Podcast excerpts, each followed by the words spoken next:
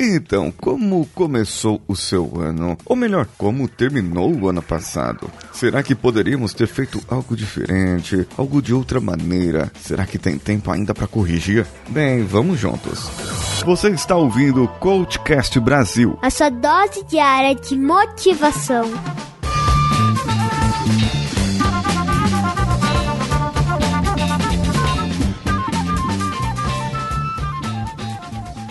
cvpravc.com.br, o seu currículo em outro patamar.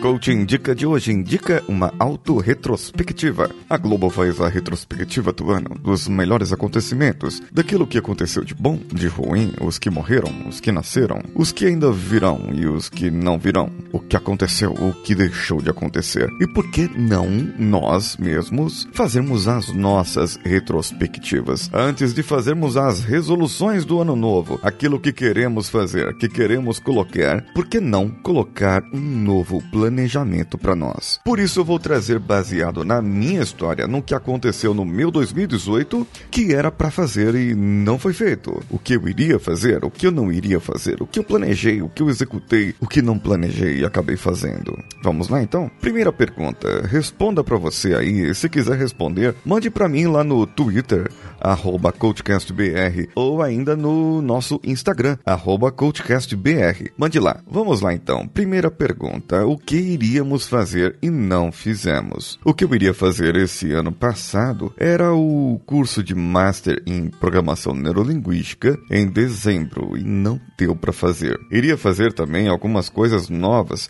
para o CoachCast Brasil e andarmos com o canal do YouTube para que ele crescesse mais mas não deu para fazer. O que não iria fazer e que foi feito? Bom, eu não iria fazer ano passado muitas viagens e acabei fazendo. Eu não iria fazer também comprar algumas coisas que eu comprei e que não deveria ter comprado.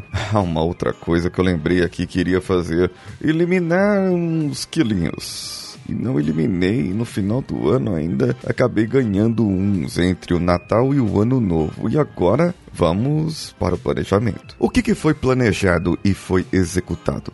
O que eu planejei em final de 2017 foram os treinamentos que eu fiz em 2018, que eu participei lá em Portugal. Isso aí foi planejado e foi executado. O que já passou e não dá para fazer mais. No meu caso, o que já passou foi 2018, certo? Algumas oportunidades se passaram. Era para eu ter viajado menos no meu trabalho, porém isso ficou agora para 2019, respondendo já a próxima pergunta que é o que pode ser feito feito ainda um novo planejamento. Vai ser diferente esse ano para mim. Esse ano, final de ano, saí do CLT e entrei para o PJ totalmente, dando aquele friozinho na barriga do empreendedorismo, aquela emoção do desconhecido. O que será agora em 2019? Será que tudo continua da mesma maneira? Vai melhorar? Vai piorar? O que vai acontecer? Agora, eu posso dar umas dicas para você para fazer o seu planejamento planejamento. Uma das melhores técnicas para se enxergar o planejamento é pegar uma cartolina. Sim, sinto muito, mas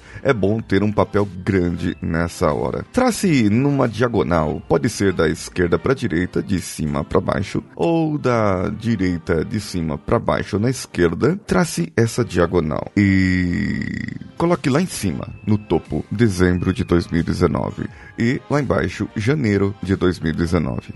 Divida esse espaço agora pelos meses, fevereiro até novembro, e você já colocou dezembro lá em cima. Como você quer estar em dezembro? Qual é o seu objetivo? Qual é o seu desejo? Financeiramente, monetariamente, espiritualmente, relacionalmente, com seus relacionamentos em dia ou não, em ordem ou não, conquistando mais pessoas, menos pessoas, mais clientes, menos clientes Só os clientes que importam, só as pessoas que importam. Mantendo peso, eliminando peso, ganhando peso, ganhando massa magra, ganhando um prêmio, ganhando um reconhecimento. Como você quer estar no final de 2019? Quais serão as grandes conquistas desse ano que você vai participar? Mais eventos? Menos eventos? Ficar mais com a família? Menos com os amigos? Passar menos tempo no celular? Quais são as conquistas que você quer? Não fumar? Deixar de fumar? Passar a fazer atividades saudáveis? Comer comidas saudáveis? Talvez algumas coisas que eu acabei falando aqui façam parte do planejamento e não em si do objetivo. Entenderam? Muito dos objetivos, por exemplo, deixar de fumar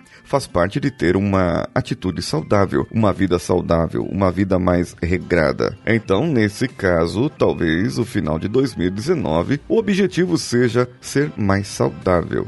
E o que isso representa? Menos peso? Mais massa magra? Menos gordura? Fumar menos ou deixar de fumar? Comer menos besteira? Então, cada uma dessas coisas que farão parte desse objetivo macro deverão estar listadas nos meses anteriores para que você consiga desmembrar os seus pequenos objetivos e passar a fazer de uma maneira diferente para você. Não só para você, mas para todos aqueles que te norteiam. Volte um pouco atrás. No final do ano eu falei sobre ecologia e sobre congruência. Então busque nesses episódios saber o que você precisa, o que você tem e o que você pode realmente fazer. Não só para conquistar mais, não só para estar mais à frente, mas para que você possa definitivamente ter um 2019 melhor do que 2018 e ainda mais sem depender do que acontece ou não na política. Caso você não tenha percebido, caro ouvinte, eu não falei mais o e-mail e nem para comentar no site, porque a maioria das pessoas ouve o nosso podcast através do celular. Então, qual a melhor maneira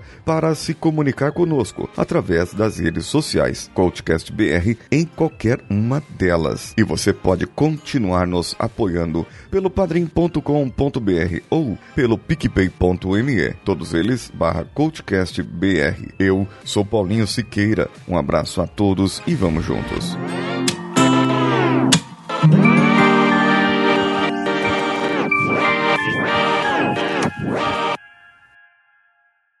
Esse podcast foi editado por Nativa Multimídia, edição e produção de podcasts.